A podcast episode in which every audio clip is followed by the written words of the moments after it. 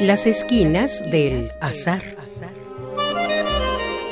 Todo encuentro casual es una cita y toda cita una casualidad. Diálogos con Oscar de la Borbolla.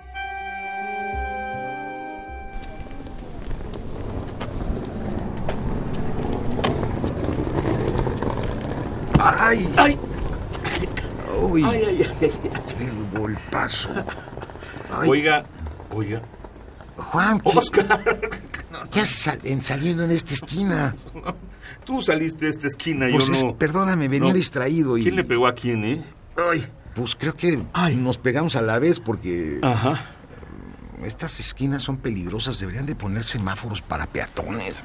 Ajá. Oye, ay, Hay una canción cubana que dice que las esquinas son iguales en todo el mundo. pues que pongan semáforos. Semáforos. Vente, vamos a sentarnos en la banqueta. Ay, sí. Para Ay, sí, sí. Hoy sí dolió. Tienes muy dura la cabeza, Oscar. Pues no vas, no cantas mal las rancheras, Juan. Bueno, ahí la Yo llevamos. pensé que los actores eran menos cabezones que los filósofos, pero se ve que- Cabezón, ¿en qué sentido? ay, ay, ay, ay. Pero fíjate A que- ver, siéntate. Ya. Pues sí, sentemos aquí en la banqueta un rota para... Ay. Aunque fíjate que pensándolo bien, a mí no me convendría que pusieran semáforos en las banquetas. Ajá. Es que, pues mis papás se conocieron en un encontronazo como este. Ajá. Sí, mi padre era un torpe, venía caminando a, a toda prisa y mi mamá venía distraída y la tiró y luego le ayudó a levantar las cosas que quedaron regadas en el suelo. Oye, por cierto, pásame mis ¿Y de papeles que están por allá. Ajá, sí, toma. Ah, gracias. Pues ahí se levantaron y, si no hubiera sido por eso yo no estaría aquí. ¿Tú crees así, tan definitivo, un encontronazo? Pues, ah, ¿tus papás cómo se conocieron? Mis papás, quisiera saberlo, fíjate. Seguramente que en una fiesta o en alguna esquina o en algún lugar al que por casualidad llegaron cualquiera de los dos. Eh, Yo estoy casi seguro que todos nacemos por azar. Ajá. Eh, es que el azar no solamente está en el terreno del- del- de la física, también está en la vida. Muchas cosas que nos pasan son por casualidad. Bueno, el azar de millones de espermatozoides bombardeando un óvulo puede ser cualquiera de ellos, ¿no? Pues sí, fue. Más azaroso que esos millones. Pues mira, yo tengo la impresión de que mi mamá a la hora de la hora se ladeó. Y entonces yo que iba zaguero, que quedaba como hasta atrás. Ajá. Quedé más próximo porque mi mamá más se movió y, y entonces soy el espermatozoide exitoso. ay, ay, no te rías que duele, hombre. Ay.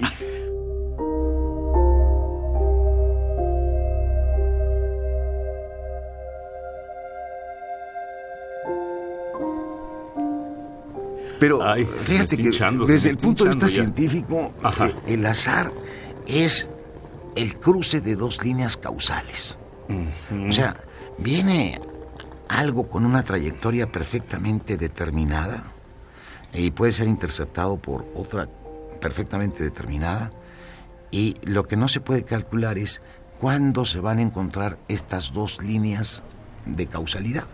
Ese instante en el que chocan es lo que se llama el azar. Y esto lo, justamente el nombre del, del gas, que es, digamos, Ajá. de los materiales más eh, caóticos. Sólido, líquido, gaseoso. Es, es, es, es gaseoso, por Es supuesto. el más disperso, ¿no? Sí. El gas fue una palabra que un químico, no me acuerdo su nombre, la tomó del latín, que era algo así como chaos. Chaus. Chau. Ajá. Y luego se volvió caos. Ay, chaos es caos. Sí, gas es caos. Ah. Porque en el gas, como están las partículas o las moléculas golpeando unas contra otras, si las calientas se agitan, por supuesto, y el movimiento es más rápido. Entonces los choques en, en que cada una de esas, de esas moléculas es golpeada por otra, pues cada una trae su trayectoria y es perfectamente calculable. Lo que no es calculable es que al final, después de un rato, con todo este movimiento, termine uno pudiendo determinar, prever en qué instante una va a chocar con la otra. Eso, eso pasa ahí en... Entonces ya no es tan azaroso si vas a adivinar. eh, sí es azaroso porque choque. no se puede, no se puede predeterminar. Ajá. Eh, lo que se hace en algunos experimentos es abrirle una compuerta a la vasija en la que está el gas encendiéndose y por golpes salen algunas por la abertura y al cabo de un rato están más o menos el mismo número en un recipiente que en el otro. Y si abres una tercera compuerta para conectar con otro recipiente, al rato terminan distribuyéndose. Y eso es lo que demuestra la tendencia de que nuestro mundo es entrópico, porque mientras más separadas estén entre sí las, las partículas, hay menos orden entre ellas. ¿Lo que es la entropía? Esta es la entropía, una tendencia al desorden. Y yo siempre me he preguntado por qué al chocar no chocan, pues como en México, que quieren salir y le choca a alguien para que se meta de nuevo y no los dejan salir. A mí me gustaría que eh, en el universo físico, pues las cosas se, se quedaran apresadas en un rincón. Pero, en fin, chocamos tan brutalmente que hay... Aunque pensándolo bien, es el azar, es el azar. Sí, es el azar, pero... Se hizo chocar.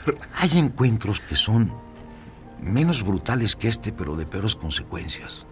Encuentros en la vida. Yo no sé si tú hayas revisado tu vida y hayas detectado el instante en el que diste un mal paso y que tuvo unas consecuencias para el resto de la vida.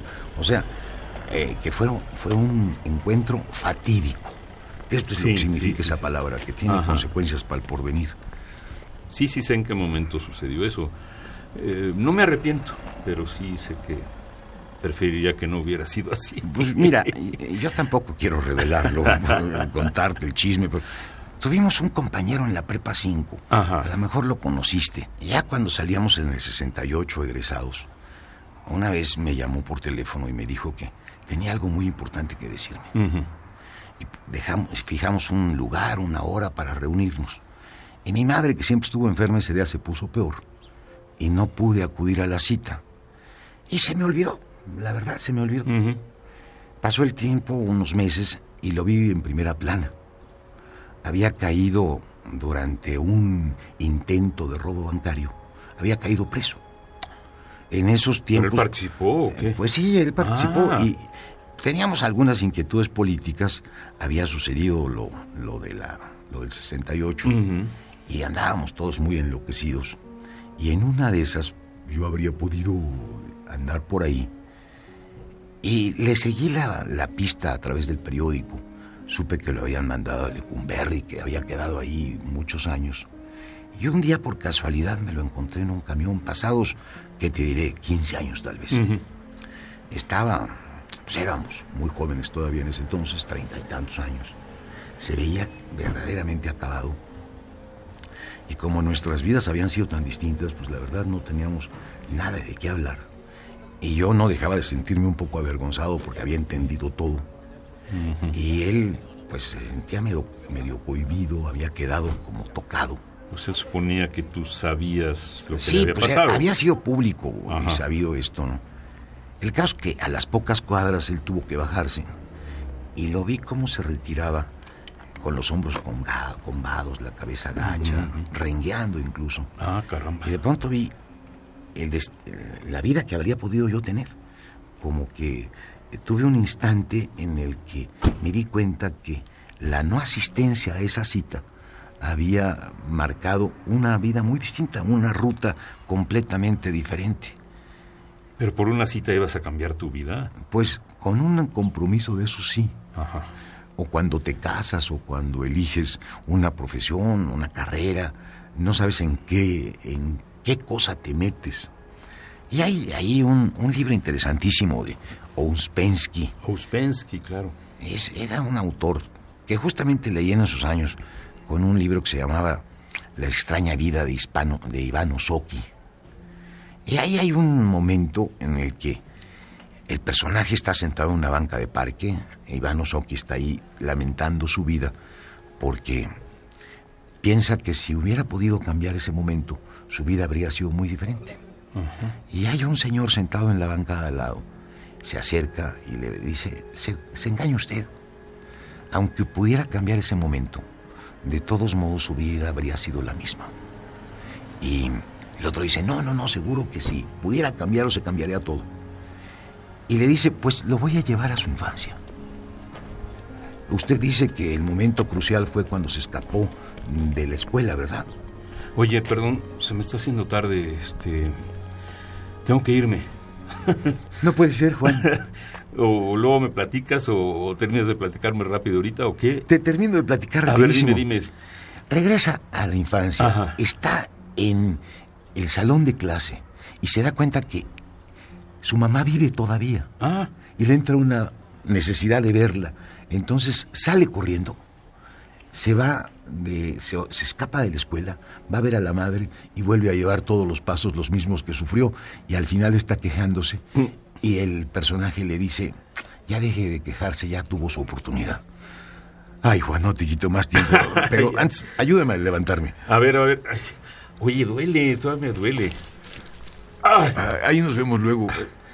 bueno, Uspensky Uspensky. sí estuvo de moda en los 60, 70. Bueno, nos vemos. Adiós.